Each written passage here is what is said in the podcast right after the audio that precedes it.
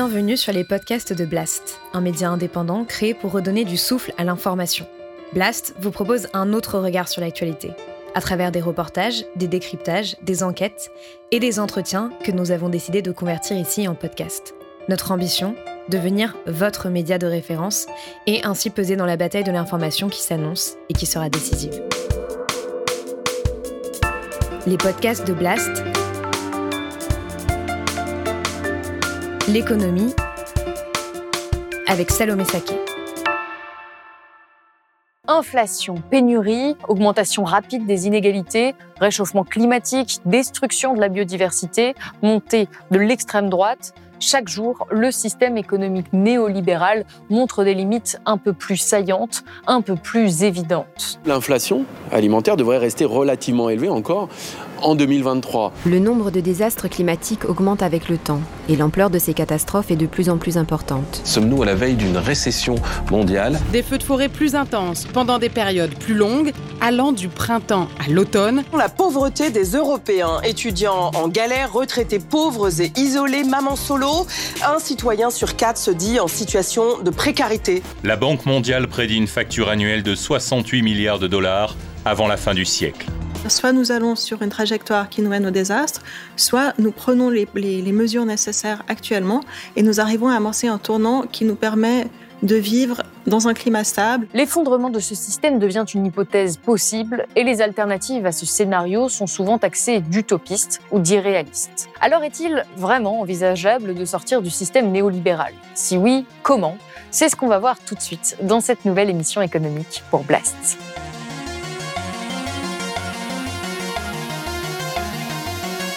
David Kaila, bonjour. Bonjour. Vous êtes économiste, membre du collectif des économistes atterrés. Vous avez déjà publié deux livres intitulés L'économie du réel et Populisme et néolibéralisme. Et vous revenez aujourd'hui avec un nouvel essai, Déclin et chute du néolibéralisme aux éditions de Boeck Supérieur.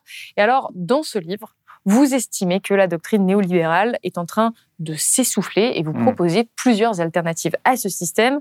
Alors à Blast, on a déjà fait de longues émissions où on parle des limites du système néolibéral. On avait notamment invité le journaliste économique Romaric Godin, euh, Vincent Liéger qui nous parlait euh, de la nécessité de sortir du système productiviste. Et donc on a beaucoup parlé de cette nécessité de changement de modèle.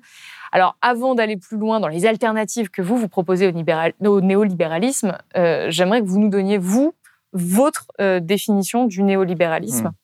Qui, qui, est apparu pour euh, marquer notamment une distinction avec le libéralisme classique. Oui, et puis avec d'autres modes de, régulation de l'économie. En, fait, le néolibéralisme, c'est une doctrine. Donc une doctrine, ça vise à donner aux responsables politiques, euh, comment dire, un cadre normatif pour agir, c'est-à-dire qu'est-ce qui est bien, qu'est-ce qui est mal. C'est n'est pas une théorie au sens où la théorie sert à comprendre le monde, ça sert vraiment à guider l'action. donc le néolibéralisme, en fait, c'est une doctrine qui essaye d'analyser les, relations entre l'État et le marché et qui dit euh, une chose assez simple. Pour que la société fonctionne bien, il faut que les gens euh, euh, puissent se comporter à partir d'un système de prix qui doit être déterminé par les marchés. En quelque sorte, les marchés créent des prix, les prix créent des, incitations et les incitations, coordonnent le comportement des gens et des, uns des autres. Et donc, si on pense ça, alors le rôle de l'État doit être d'organiser le marché, de, se mettre au service du bon fonctionnement du marché, parce que les néolibéraux, contrairement aux libéraux classiques, euh, ils, sont persuadés que le marché peut dysfonctionner. Et donc, comme le marché peut dysfonctionner, il faut que l'État se mette à son service. Oui, c'est vraiment ça la distinction avec le libéralisme. C'est l'État au service des marchés. C'est le système dans lequel on se trouve actuellement. C'est ça, euh, exactement. Et alors, selon vous, depuis euh, la crise des subprimes, notamment en 2008, ça a un peu sonné le, le glas de la fin enfin, du néolibéralisme. Le néolibéralisme, selon vous, serait mm. en déclin. Qu'est-ce qui vous fait dire ça? Eh bien, justement, euh, en fait, l'un des composants du néolibéralisme, c'est la dérégulation financière. Et pourquoi on a dérégulé la finance? Parce que la finance, c'est très important, c'est en quelque sorte le coût du capital. Et le coût du capital va déterminer le coût de plein de choses, c'est-à-dire le, euh, combien on évalue en quelque sorte le, le, financement des infrastructures, euh, des entreprises, de tout le système productif. Et les néolibéraux, avec cette idée que les prix doivent être déterminés par les marchés. Ils ont euh, étendu la sphère du marché, hein, supprimé la réglementation de la finance pour que la, finance soit réellement guidée par les prix de marché. Euh, et, en fait, la crise 2008, c'est l'effondrement de tout ce, système. Et l'effondrement à tel point qu'en 2007, au moment de la crise de subprime, puis en 2008, après la crise de Lehman Brothers, il n'y a plus de prix de marché pour un certain nombre d'actifs financiers. Et c'est l'État américain fédéral et la Banque centrale qui, à partir du quantitative easing, hein, l'assouplissement quantitatif, s'est mise à racheter des titres financiers, c'est-à-dire à leur réattribuer des prix. Et en fait, depuis cette époque-là, eh bien, la finance est en grande partie régulée par des prix administrés qui sont administrés par qui? Par la Banque centrale, qui en fait gère les taux d'intérêt à long terme, c'est-à-dire avec ses interventions euh, sur les marchés financiers, euh, contrôle, met sous contrôle la finance. Et mais ça, si on, arrive comme ça de loin, on pourrait se dire bah, c'est une bonne chose, ils encadrent la finance. C'est une bonne chose. Euh, c'est pour ça que le néolibéralisme s'effondre, parce que l'idéal néolibéral de régulation par les prix de marché n'existe plus aujourd'hui. Sauf que pour l'instant, on a sauvé les banques, c'est-à-dire qu'on régule euh, les prix qui concernent la finance, mais on régule pas les prix des marchés agricoles, des agriculteurs. On n'arrive toujours pas à réguler les prix de l'énergie. On euh, ne régule pas les prix des matières premières. Donc, euh, on a enfoncé un coin dans le néolibéralisme, puisque la finance, qui a d'ailleurs été le premier marché à être néolibéralisé, si je puis dire, c'est-à-dire libéralisé, eh bien cette finance euh, revient sous le, sous le contrôle des, autorités publiques, mais par contre, il y a tout un ensemble de marchés qui restent totalement régulés selon le régime néolibéral. Et quand est-ce qu'on peut dire qu'on est rentré dans ce système? Parce que là, on dit aujourd'hui c'est le système qui prévaut. À partir de quel moment on a commencé à fonctionner de cette façon? À partir de la fin des Trente Glorieuses, dans les années 70, puisque là, euh, en fait, il y a la stagflation, la crise économique du choc pétrolier, et là, on a des néolibéraux qui arrivent et qui disent non, mais c'est parce qu'il y a trop d'intervention de l'État et ils vont déstructurer. Ils commenceront d'ailleurs par la finance. Et puis ensuite, ils libéraliseront le marché du travail, le marché agricole, les marchés des matières premières, de l'énergie. Ils vont créer euh, tous les services publics qu'ils vont libéraliser en, Europe. Et, donc, on va dire que ça commence en 70 et puis ça va se prolonger jusqu'aux années 2000. Le néolibéralisme n'est vraiment achevé qu'au début des années 2000 en réalité. Et il commence à connaître sa chute à partir de, du début 2008. de 2008. Donc il n'a pas duré longtemps. Euh, et même le marché de l'électricité, il a été libéralisé dans les années 2000, hein, bien après encore. Euh, et, euh, mais, et, là, là, le, truc, c'est qu'on a, sur, dans la finance, on est revenu en arrière. Et moi, j'attends qu'on revienne en arrière dans d'autres marchés. Et c'est là où, pour l'instant, euh, le néolibéralisme continue de sévir, si je puis dire, parce qu'il y a plein de marchés qui sont encore régulés par la concurrence et qui entraînent des aberrations comme le marché de l'électricité.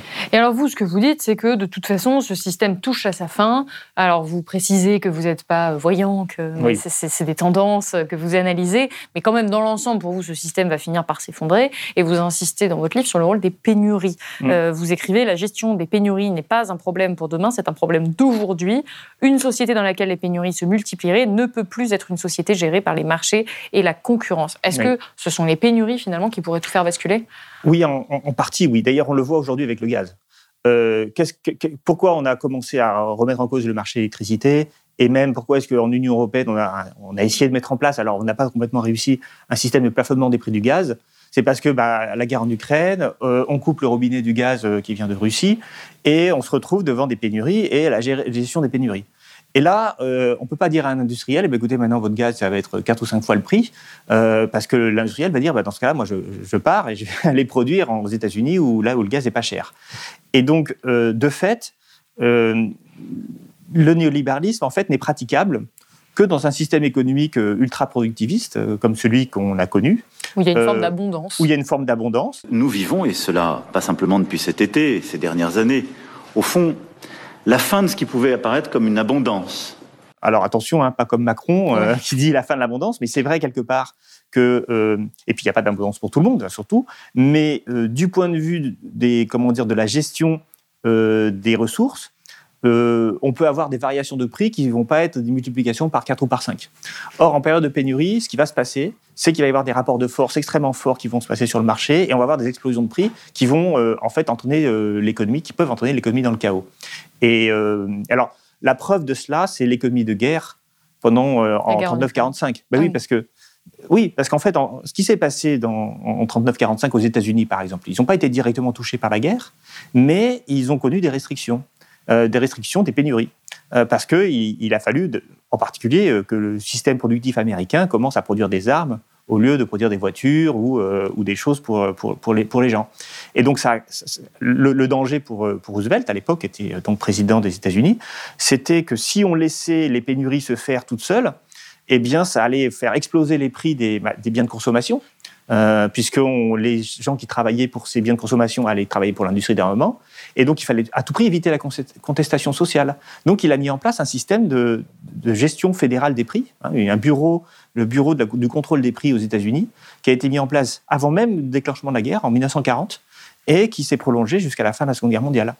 Et euh, moi, mon sentiment, c'est que quand on est confronté à des pénuries, on ne peut pas juste réguler par le prix de marché. On, est obligé euh, de, faire intervenir l'État. Voilà, de faire intervenir l'État d'une manière ou d'une autre pour éviter que ces pénuries se transforment en explosion des prix et en inaccessibilité pour certaines matières indispensables euh, des, gens.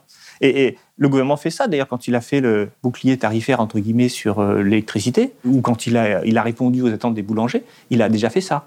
Sauf que le gouvernement, aujourd'hui, il le fait toujours a posteriori. C'est-à-dire que les problèmes se posent, et puis lui, il arrive et il essaie de regarder, Bruno Le Maire, il arrive, regardez, j'ai résolu le problème. Et puis surtout, on en a déjà pas mal parlé, encore une fois, ici, euh, sur le fait que ça redistribuait pas euh, réellement, et que ça profitait quand même globalement aux très grandes entreprises polluantes. Et, ça fait quand même des, des prix qu'on multiplie par 4. Donc, on explique, voilà, que les, boulangers sont sauvés parce qu'ils vont payer que 280 euros le, le mégawattheure, alors que EDF produit l'électricité à 50 ou 60 euros le mégawattheure.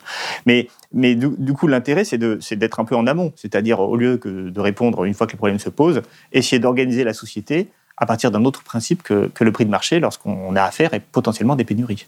Et ça, c'est une des très nombreuses solutions que vous proposez dans ce livre. Euh, de manière générale, vous dites que vous proposez de bâtir euh, de nouveaux rapports entre société et marché mmh. et vous invitez notamment euh, à mettre fin au monétarisme pour revenir à un pilotage public d'une partie de l'économie. Qu'est-ce que vous entendez par là? Alors le monétarisme, bon, c'est plutôt la, la partie monétariste, c'est plutôt la partie financière, c'est-à-dire la question de la monnaie, mais plus largement, c'est l'idée, c'est par exemple l'idée des rapports entre économie et société. C'est l'idée que l'économie ne peut pas fonctionner sans la société euh, et qu'elle doit être normalement au service de la société. Or, ce qu'on constate aujourd'hui, euh, par exemple sur le marché immobilier, J'entendais euh, récemment une statistique à Paris où, depuis 10 ans, 120 000 personnes ont quitté Paris. Les gens qui ont quitté Paris n'ont pas quitté Paris parce qu'ils n'aiment pas Paris. Euh, Paris, c'est une des villes avec le plus d'infrastructures publiques, avec le plus d'institutions, avec le plus d'emplois. Euh, non, ils ont quitté Paris parce que les logements étaient trop chers et que souvent ils ont eu des enfants. Et quand on a des enfants à Paris, eh ben en fait, euh, on a besoin d'avoir un. On peut pas parce qu'on n'a pas le quoi avoir un 3 pièces ou un 4 pièces pour avoir des enfants. Donc les gens s'exilent. Mais ils s'exilent à cause du marché. Je veux dire par là, ils s'exilent parce que les prix de l'immobilier à Paris sont devenus délirants. Et si on veut une société, et alors le pire, c'est qu'ils s'exilent en banlieue ou en grande banlieue. Or, leur travail continue d'être sur Paris. et donc, ça crée l'incongruent des transports et ça crée les situations qu'on a aujourd'hui dans le métro parisien avec euh, malheureusement pas assez de métro et un grand engorgement. Et donc, ça veut dire que le, il faut réussir à réfléchir non pas avec des marchés qui s'imposent aux sociétés, mais en essayant de mettre justement les marchés au service de la société, ou plutôt l'économie au service de la société, en organisant les choses un peu différemment. Et, ça, ça passe par un retour de la puissance publique. Oui, et puis par exemple, euh, bah, parfois des interdictions. Par exemple, est-ce qu'il est normal que euh, sur une ressource rare, on parle des pénuries comme le logement à Paris, euh, n'importe qui dans le monde, y compris un milliardaire américain ou saoudien ou je ne sais qui, peut privatiser un hôtel entier à Paris et puis dire bah, écoutez, moi j'y vais juste pour les vacances deux mois par an. Euh, c'est ça le problème, c'est que si on laisse le marché gérer la distribution des ressources, alors les plus riches, ils font ce qu'ils veulent, ils ont une liberté totale, y compris d'acheter euh, des logements qui sont rares. Et euh, ça, c'est pour l'exemple de l'immobilier. Oui. Euh, c'est vraiment un exemple de dérégulation euh, du marché euh, qui ne va pas profiter à la collectivité, mais à quelques-uns. Et donc, un cas où, en fait, l'économie n'est pas au service de, la société. Donc, vous, vous appelez finalement à reprendre une forme de contrôle mmh. sur l'économie. Mais vous mettez aussi en garde contre le retour de l'État, de la puissance publique, qui pourrait être trop fort et auquel il faut faire attention. Euh, parce que ça pourrait provoquer notamment une forme de, népotisme. Oui, alors attention, oui. En fait, ce que je veux dire, c'est que Aujourd'hui, on a des revendications de la part de, certains pays euh, de changer de modèle, de quitter le néolibéralisme en réaffirmant la puissance de l'État. Et, là, je pense par exemple à, ce qui se passe en Turquie euh, ou en Chine, mais bon, le Chine n'a jamais été vraiment néolibéral au sens classique, ou en Russie ou en, Hongrie. Donc, ce sont des pays dans lesquels euh, le rejet, on va dire, de l'impuissance de l'État a conduit les électeurs à voter pour des dirigeants forts. Euh, c'est très clair en Russie, par exemple. Poutine, c'est la suite de Yeltsin. C'est-à-dire qu'Yeltsin, c'est le gouvernement, donc on a mis en place la thérapie de choc en Russie. Euh, le système économique s'est effondré et Yeltsin n'arrivait plus à faire rentrer les impôts parce que finalement, c'était ce qu'on appelait les oligarques, c'est-à-dire les très riches qui dirigeaient en quelque sorte le pays. Donc les gens en ont eu marre, ils ont voté pour quelqu'un euh, qui a dit bah, je vais remettre de l'ordre. Euh, et, ça, c'est une tentation, en fait. C'est l'une des choses. Mais ce c'est pas forcément en rupture avec le système néolibéral. Alors, c'est plus le système néolibéral, puisque si c'est l'État qui décide de toute la société, c'est plus le marché. Donc, c'est plus le néolibéralisme au sens strict. Mais par contre, c'est la conséquence euh, du néolibéralisme. Et euh, ça, c'était, j'avais parlé de ça un peu dans Populisme et néolibéralisme. C'était ma thèse, c'est-à-dire le populisme, c'est la conséquence du néolibéralisme, puisque finalement, euh, les institutions sociales et politiques étant déconsidérées à cause du fait qu'elles sont devenues impuissantes à gérer l'économie, eh bien, les gens ont voté pour des populistes euh, qui vont, eux, chercher à remettre de l'ordre, entre guillemets. Mais en remettant de l'ordre, en fait, très souvent, ils s'extraient de tout un ensemble de règles euh, qui sont ce qu'on appelle les règles de l'état de droit. Oui. et, et, ça, ça pose, voilà, et donc ça pose des problèmes en termes de liberté publique. Et, et puis en plus, par ailleurs, c'est même pas tellement efficace. En fait, très souvent, euh, ces systèmes. Euh, je, raconte un peu sur la Turquie, c'est assez amusant parce que le président turc Erdogan, euh, il a voulu décider de, de ne pas remonter. Enfin, c'est une question monétaire, mais en gros, la Banque centrale gère la monnaie et décide des taux d'intérêt auxquels se refinancent les banques. Et il y avait une inflation très forte en Turquie et euh, la Banque centrale voulait augmenter les taux d'intérêt comme souvent euh, on fait, enfin comme le néolibéralisme, la doctrine monétariste le dit. Et lui, il voulait pas parce que quand on augmente les taux d'intérêt, ça, pénalise les entreprises et, le système productif. Et donc il a dit non, non, non. Il a donc viré le, le président de la Banque centrale euh, de Turquie, il en a mis un autre, puis il l'a reviré, il a viré cet autre, et puis en a remis un autre. Enfin, il y a eu tout un ensemble de, de présidents de la Banque centrale qui se sont succédés, et il leur a imposé qu'il baisse les taux d'intérêt au lieu de les augmenter. Et la conséquence, c'est que l'inflation a explosé en Turquie. Ce qui est marrant, c'est que ça procédait au départ d'une idée intéressante, qui est de dire euh, il ne faut pas que la politique monétaire soit décidée par des technocrates, euh, des banques centrales indépendantes. Il faut qu'elle soit politisée. Mais quand on dit ça, ça serait bien d'avoir un peu de débat. Euh, c'est-à-dire que la politisation, c'est ça. Erdogan, c'est pas le type qui va accepter de discuter avec son parlement de la politique monétaire et donc, au lieu de, démocratiser le système, c'est-à-dire de, faire un débat pour ou contre, de voir les tenants et les aboutissants, il va imposer sa propre doctrine, euh, voilà, sans, et, ça va forcément échouer. Donc là, vous, dans ce livre, vous appelez à, euh, euh, comment dire, à intégrer de manière non discutable et indispensable la démocratie dans euh, le renouvellement un petit peu du système économique. Et vous, vous, utilisez l'expression de réencastrer l'économie dans la démocratie. Qu'est-ce que vous entendez par là? Eh bien, c'est ça. C'est-à-dire que face à l'autocrate et face au marché, la voie intermédiaire ou celle que je propose, c'est la voie démocratique. Mais il va falloir réinsuffler de la démocratie. Et une des choses alors j'en parle pas forcément dans le livre, mais c'est une question qui me semble extrêmement importante aujourd'hui. On voit les manifestations sur les retraites. Euh, c'est que la démocratie ne relève pas uniquement de l'élection. C'est-à-dire, on élit quelqu'un et puis il fait tout ce qu'il veut. La démocratie, ça relève de tout un processus de discussion. Et par exemple, avec les partenaires sociaux, ce qu'on appelle les corps intermédiaires. C'est ça qui est très malmené aujourd'hui dans ce pays. Il y, a une tendance chez Macron d'autocratie. Euh, c'est-à-dire que lui-même, il est le produit d'une révolte. Il y a un côté populiste chez Macron. C'est-à-dire, les gens ont voté Macron aussi pour mettre à bas le système politique dont ils estimaient qu'il était un peu euh, en échec, en fait. Hein. Après Sarkozy, après Hollande, après Chirac, on a voulu quelque chose, quelqu'un de nouveau. Et lui-même a dit, bah, c'est lui qui a, parlé du président jupitérien. Euh, et, quelque part, il a affaibli toutes les instances de discussion ah euh, que sont la démocratie sociale. Et, quand on parle donc de, de démocratie économique, il ne faut pas limiter la démocratie aux élections, il faut aussi prendre en considération la manière dont les personnes qu'on élit euh, se concertent avec les uns et les autres, avec les corps intermédiaires, avec les syndicats, avec les représentants des citoyens, dans la durée. Et pas juste dans un dialogue, euh, l'élu avec le peuple, comme il a voulu faire dans le grand débat, Macron. C'est-à-dire, je suis tout seul, je ne mets même plus de journalistes, hein, je fais des grands débats euh, délocalisés. Euh, ça, c'est pas la démocratie, ça, c'est une forme de populisme. Et pourtant, ces institutions dont on aurait tant besoin, c'est tous les corps intermédiaires, toutes les institutions démocratiques en France, elles s'affaiblissent. Exactement. D'année en année. Euh, on en a encore une fois beaucoup parlé à Blaise, donc je ne vais pas refaire euh, le, topo hein, pour les gens qui nous regardent, mais, mais de manière générale, ça va, on ne va pas dans ce sens-là. Et pourtant, on en aurait besoin pour pouvoir proposer une alternative au, néolibéralisme. Comment est-ce qu'on mm. fait avec cette équation-là? Eh ben, je n'ai pas de réponse. Euh, moi, j'ai essayé d'écrire pour euh, justement dire qu'il ne faut pas jeter la démocratie avec l'eau du bain.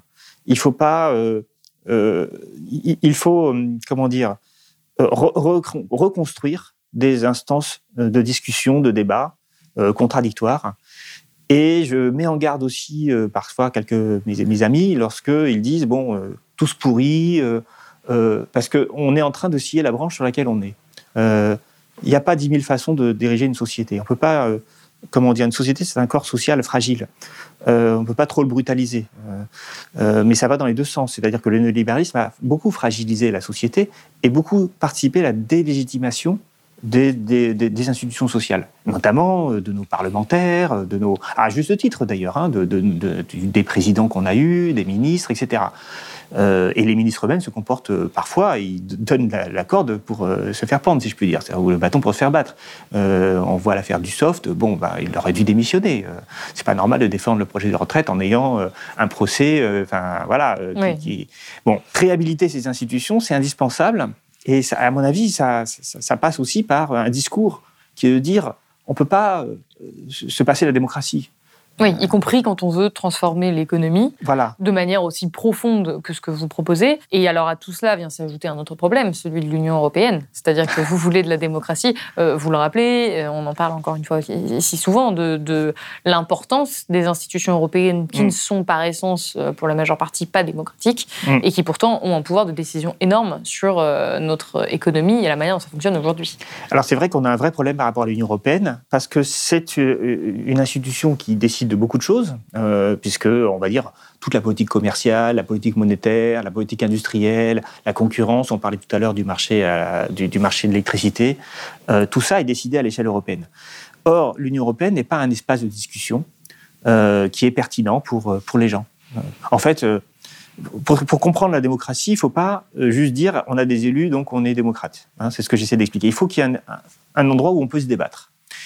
Or, euh, à l'échelle européenne, il n'y a pas de réelle discussion collective entre Européens. Euh, il y a des discussions entre dirigeants européens, mais pas entre Européens. On n'a pas de presse européenne qui est, forte. Et, donc, euh, l'instance réellement légitime pour, pour, prendre des décisions, c'est l'instance dans laquelle les gens se parlent. Et pour des Français qui regardent les médias français, Blast, la télévision, la radio, les journaux nationaux, c'est le débat national. C'est ceux pour lesquels ils votent. Euh, et, donc, si on dissocie l'endroit où on débat de l'endroit où on décide, alors on se trouve dans une situation qui participe à la délégitimation des, institutions, puisque là on va, là on va débattre, on va rien décider du tout, et donc c'est cause toujours. Et puis là on décide, il n'y aura plus de débat. C'est euh, typiquement la Commission européenne aujourd'hui, en partie. Euh, et, ça, c'est très problématique pour l'avenir de la, démocratie. Alors, qu'est-ce qu'on fait avec cette Union européenne? Eh bien, il faut, il faut euh, accepter, peut-être, moi, je ne vais pas dire qu'il faut démanteler toute l'Union européenne, mais je dirais qu'il faudrait laisser à l'Union européenne des choses qu'elle peut tout à fait faire de manière légitime. Euh, Comme quoi? Comme quoi? Comme, par exemple, être un espace de coopération et de discussion entre dirigeants. Euh, ce qu'elle n'est plus en fait aujourd'hui, puisque c'est un espace de décision et pas de coopération. Euh, et puis tout ce qui est, par exemple, les services publics, euh, la, manière de réguler notre marché, notre fourniture d'électricité, les transports, la SNCF, la retraite, tout ça doit être décidé au, niveau des États. Enfin, je veux dire, tout ce qui touche directement la vie des gens ne peut pas être décidé mmh. à une échelle où les gens n'arrivent pas à s'exprimer. Dans votre ouvrage, vous ne mettez pas l'urgence écologique, qui euh, l'urgence à sortir de, la logique extractiviste, mm. euh, et vous plaidez notamment pour le développement d'une économie circulaire en mm. réponse à cette urgence-là. Comment est-ce que ça fonctionnerait cette alternative?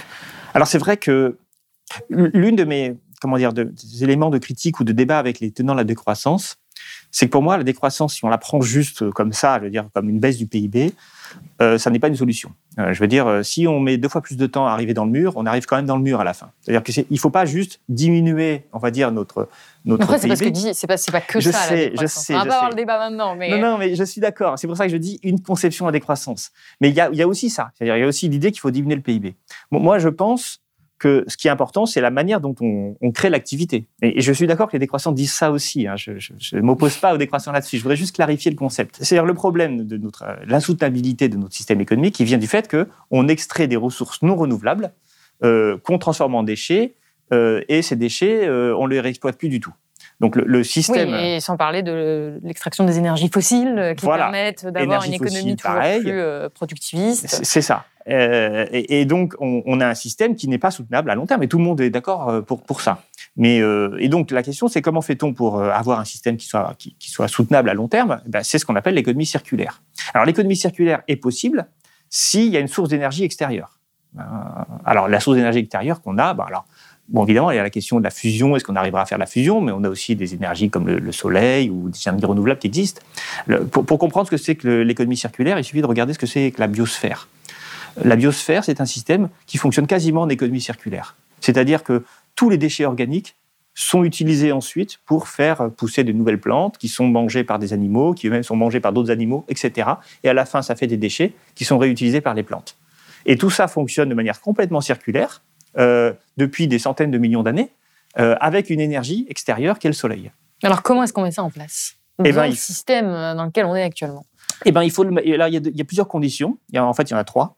Euh, mais on m'a attardé sur une. La première condition, c'est avoir de l'énergie extérieure. Bon, ça, c'est un problème technique. hein. Il faut qu'on arrive à trouver une source Assez d'énergie majeur, quand même. qui est très majeure, mais on peut toujours penser qu'un jour on arrivera à une source d'énergie abondante. Mais la, la- la- la deuxième, c'est technique de recyclage. Il faudrait qu'on arrive à recycler, ce qu'on ne sait toujours pas faire non plus. Mais admettons, et voilà, soyons optimistes, admettons qu'on arrive à résoudre les problèmes techniques, qu'on ait une énergie abondante et qu'on sache recycler tous nos déchets. Eh bien, il resterait un problème économique. C'est ce sur lequel je veux insister. Aujourd'hui, euh, si on prend euh, du des- comment dire, des papiers recyclés ou euh, certains, cer- cer- certains systèmes de recyclage, ils sont très coûteux en énergie, en temps de travail, et donc ils sont plus coûteux que ce qu'on extrait. C'est pour ça qu'on n'y arrive pas à recycler. C'est un problème de coût. C'est-à-dire que le, le, la- le- le coût de production d'un composant recyclé est parfois plus coûteux, très souvent plus coûteux, que euh, l'extraction d'une nouvelle ressource.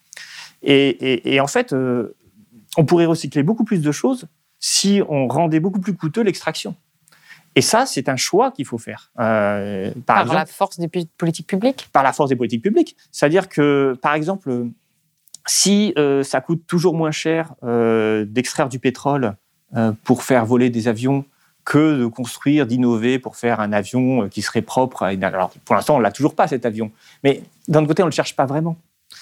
Quand il a fallu faire la, la guerre, euh, la Seconde Guerre mondiale, il fallait avoir la bombe atomique. Euh, Les Américains, ils ont, ils ont dépensé des milliards et puis ils ont eu la bombe atomique en quelques années. Euh, quand Là, on veut on n'est pas assez dans l'innovation.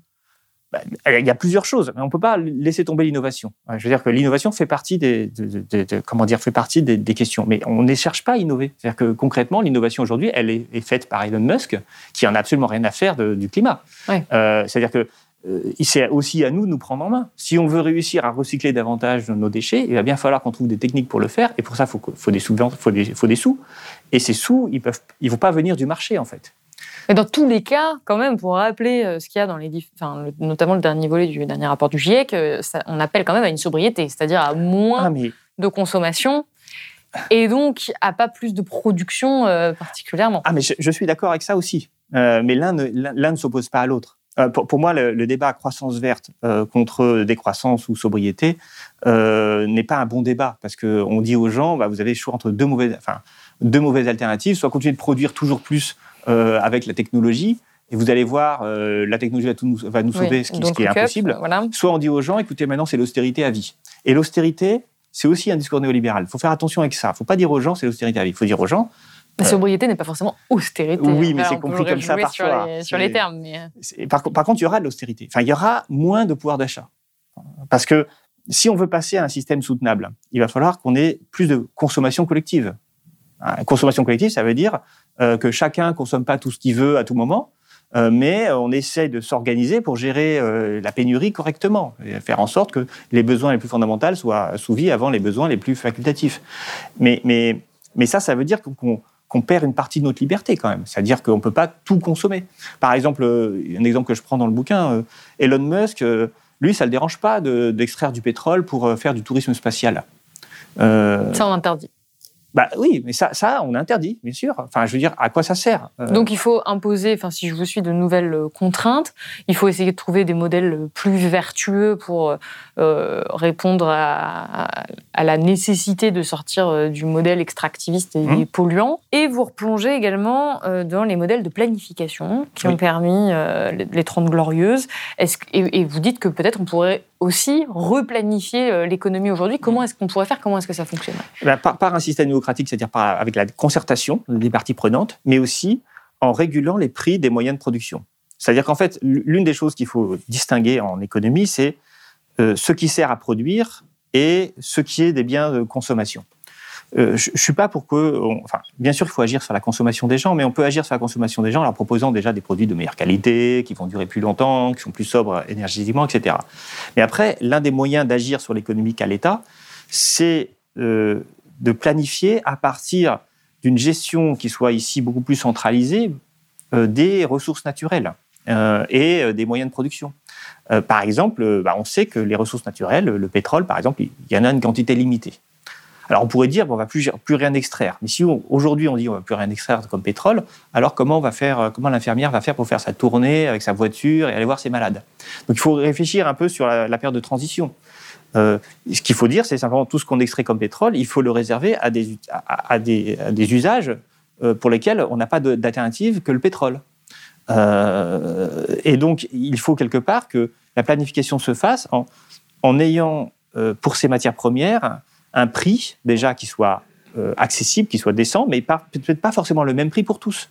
Peut-être que euh, l'infirmière qui n'a pas d'autre choix que d'avoir sa voiture pour faire son, sa tournée, euh, elle, elle a le droit au pétrole. Mais peut-être que Elon Musk veut faire du tourisme spatial, lui, il n'a pas le droit. Mais peut-être que même certains pourraient y avoir droit, mais avec un prix plus élevé. Peut-être que le pétrole, lorsqu'il permet aux cars scolaires d'avoir des enfants et d'éviter les transports en voiture, il est utile. Mais que quand il s'agit de faire des, comment dire, des trajets domicile-travail alors qu'il existe une solution alternative, il n'est pas forcément utile. Euh, donc le contrôle des prix, c'est aussi la manière de, de rendre acceptable, on va dire, une situation de pénurie ou une situation où on veut décroître certains types de consommation. En tout cas, tout ce que vous proposez, ça implique une très forte présence de la puissance publique qui doit être organisé euh, en, concertation, en démocratie, selon vous. Mais il y en a qui pourraient vous dire que bon, tout ça c'est de la théorie, c'est bien, que effectivement on adhère tous à ça, mais que c'est peut-être c'est une forme parce que vous vous rappelez que vous, vous voulez garder un équilibre avec le marché, qu'il faut garder mm. le marché, et on pourrait le comprendre comme une forme de, capitalisme un peu encadré, enfin de revenir mm. à un, ouais, un, libéralisme encadré par l'État, euh, mais que bon, peut-être ça ne fonctionnerait pas dans la dans la réalité. Comment est-ce qu'on passe de, du système actuel euh, qui encore une fois est violent, injuste, euh, qui provoque la destruction des écosystèmes, euh, la pollution, le changement climatique, à ce que vous proposez vous. Hmm. Est-ce que vous pensez que c'est possible? Alors en fait, c'est possible puisqu'on l'a déjà fait. J'ai parlé de l'économie de guerre à, dessein et les Trente Glorieuses qui ont succédé un peu l'économie de guerre. On a déjà, aux États-Unis, en 1945, il y avait 90% des prix qui étaient contrôlés par l'État américain. Alors moi, je ne pense pas qu'il faille contrôler 90% des prix. Euh, mais il est vrai que l'effort de transition écologique va nécessiter quand même beaucoup de contraintes. Euh, et l'analogie avec l'économie de guerre ne veut pas dire qu'on sera en guerre, mais ça veut dire que la, comment dire, la transformation de notre système économique, il est de même ampleur. Et donc, il va falloir que l'État recontrôle des prix, et il a déjà pu le faire lorsqu'il fallait combattre l'Allemagne nazie. La question est qu'aujourd'hui, ils refusent de le faire parce que le danger climatique n'apparaît pas si important pour beaucoup de gens, en fait. C'est ça le vrai problème. Si on se mettait, on disait, ben, écoutez, le danger climatique, c'est aussi important que de gagner la guerre contre le nazisme en 1945, peut-être qu'on arriverait à davantage euh, organiser les choses comme ça. Oui, mais on a la sensation que ça paraît encore plus impossible. On, a quand même beaucoup d'informations sur le changement euh, climatique et même les gens qui sont très informés sur les conséquences, on a l'impression qu'on arrive plus collectivement à envisager la fin du monde, euh, enfin, en un peu, que la fin du système néolibéral. C'est tellement imprégné qu'on se dit quand on s'attaque à tout ça, et, et encore une fois ici on en parle beaucoup, de, de- de, voilà d'essayer de trouver des alternatives, des voies de sortie, et c'est tellement imprégné partout. Cette idéologie est tellement pu- puissante et Ouais. présente qu'on se dit euh, que peut-être euh, bah, c'est perdu et que finalement de toute façon c'est voué, euh, on est voué à subir les conséquences de, de cette, cette catastrophe climatique. Non, mais ce que vous dites sur, c'est parfaitement vrai. On, on arrive, on arrive plus facilement à, à envisager euh, l'effondrement que envisager la fin du néolibéralisme. Je, je suis d'accord. Je, je, ce que ce que- des choses que j'essaie de démontrer, c'est décortiquer l'idéologie, la doctrine, pour comprendre que, et puis montrer qu'on a pu faire différemment pour comprendre que c'est possible. Et parce que j'en j'en suis persuadé, après cette recherche que j'ai faite sur les 30 glorieuses, je, je suis persuadé que c'est possible. Le problème, c'est que c'est pas parce que c'est possible qu'on va y arriver d'abord. Et euh, il faut déconstruire une forme de, vision que le marché, c'est un élément objectif qui détermine objectivement la valeur. Non, le marché, c'est nous qui le créons. Et l'une des raisons pour laquelle on n'envisage pas la transformation du système, c'est qu'on a perdu confiance dans nos responsables politiques. Et qui d'ailleurs, malheureusement, euh, nous donnent toutes les raisons euh, de ne plus avoir confiance en eux. Et c'est ça le vrai problème. Et euh, en fait, je suis assez pessimiste dans le livre. Ah non, que- c'est une émission où on veut donner des solutions, Mais des oui, alternatives. c'est-à-dire que l'alternative euh, néo-féodale de, de, de, de- de- d'État autoritaire, euh, elle est très probable en fait aujourd'hui. Mais moi, ce que je veux, c'est qu'on on peut pas se renoncer Ah et bah dire, non. voilà, maintenant ça va être du, euh, du néo-féodalisme avec un, autocrate qui va nous diriger et, gérer les pénuries, euh, pas de manière écologique d'ailleurs, mais de manière à donner aux copains et à rien donner aux autres. Euh, ça, c'est possible que ça arrive. Euh, mais d'un côté, il existe des solutions alternatives. On a des gens qui nous regardent, qui peut-être n'ont pas très envie de rentrer dans un État euh, autocrate, euh, autoritaire ou un néolibéralisme encore plus débridé. Qu'est-ce qu'on peut faire, nous, concrètement, en tant que citoyens? Peut-être, c'est pas forcément le rôle de votre livre, mais déjà de donner des clés de compréhension aux gens, c'est ce qu'on essaie de faire dans cette émission. Et qu'est-ce qui pourrait nous donner des raisons d'espérer? Eh bien, ce qui peut donner des raisons d'espérer, c'est qu'à chaque fois qu'il y a eu des enjeux importants, urgents, euh, je peux parler du Covid, euh, où euh, on a réussi à mettre comment dire, à, changer très rapidement notre économie. On a réussi à fermer des boutiques, à, à faire des choses. On peut parler de l'éco- l'économie de guerre et l'expérience des 30 glorieuses, qui ont été une expérience d'économie régulée par l'État. C'est possible, ça a déjà été fait. Le problème, c'est qu'aujourd'hui, nos responsables politiques n'envisagent pas encore ça. Donc, qu'est-ce qu'il faut faire? Eh ben, Essayer de voter pour des gens qui envisagent déjà. Euh, donc, d'ailleurs, le terme euh, planification écologique, il a quand même fait recette, même si le contenu derrière n'est pas clair, hein, euh, c'est vrai. Euh, et, euh, et donc, il faut... je- Et peut-être aussi faire pression sur les politiques pour qu'ils changent leur, leur façon de... Bien sûr, bien sûr. Mais, mais alors, il faut faire aussi attention sur des notions à gauche en particulier, comme le pouvoir d'achat. Parce que moi, je pense que le pouvoir d'achat va diminuer, c'est-à-dire le pouvoir d'acheter. Ça ne veut pas dire que le niveau de vie va baisser. Oui, Hein, c'est très important de faire Mais oui, mais c'est ça. C'est-à-dire qu'aujourd'hui, on associe tellement le pouvoir d'achat au, au- au niveau de vie, parce qu'on a tellement intégré le fait qu'on n'existait que par sa consommation de marchands, de, de- de marché, alors qu'on pourrait exister par euh, la consommation de biens non marchands et, euh, et- et par une, une gestion un peu différente que euh, le marché euh, des, des ressources qu'on a. Et euh, donc, il faut aussi qu'à gauche, on soit un peu plus clair sur certains trucs. C'est-à-dire dire qu'on veut défendre les services publics, c'est bien, mais aussi le non-marchand, et que l'objectif, c'est parfois la consommation collective plutôt que la consommation individuelle. Euh, donc ça, c'est pour la gauche. Et puis pour la droite, euh, leur dire, écoutez, on ne peut pas laisser les entreprises confrontées à un marché d'électricité qui, a fait n'importe quoi, et essayer de trouver un moyen pour réguler des prix d'énergie, par exemple. Dans l'immédiat, là, parce qu'en fait, on n'a pas un gouvernement de gauche actuellement. Donc, non, euh, mais le faut- gouvernement, il est conscient que le marché électricité, ça fonctionne pas, euh, puisqu'il est obligé de répondre euh, aux boulangers. euh, et puis de. Après, le problème, c'est que l'imp- J'ai pas l'impression qu'il ait vraiment envie de, de remettre en cause le marché européen de l'électricité. Enfin, clairement, la volonté politique, elle n'est pas là. Peut-être que ça Mais- dépendra de la présence et la, la- la puissance euh, de la pression de l'opinion publique euh, Oui. sur, sur tous ces sujets. Et puis, ça dépendra aussi qu'il ne faut pas voter pour Bruno Le Maire en 2027. hein. Euh, Écoutez, on va terminer sur, euh, sur cette phrase, cette note euh, d'espoir. Euh, c'est la fin de cette émission. Merci beaucoup, David Kayla, d'avoir été avec nous sur le plateau de Blast. Je rappelle que votre livre Déclin et chute du néolibéralisme disponible aux éditions de Boeck Supérieur. Si vous avez aimé ce podcast, s'il vous a été utile, n'oubliez pas de nous mettre des étoiles ou de le partager autour de vous ou sur vos réseaux sociaux. Blast est un média indépendant, et si tous nos contenus sont en libre accès, c'est grâce au soutien financier de nos blasters et abonnés. Pour nous soutenir, faire un don unique ou mensuel, rendez-vous sur blast-info.fr slash soutenir. Blast, c'est aussi une web télé disponible sur YouTube et Peertube et présente sur tous les réseaux sociaux. Alors suivez-nous pour ne rien rater de nos contenus et abonnez-vous à notre chaîne YouTube.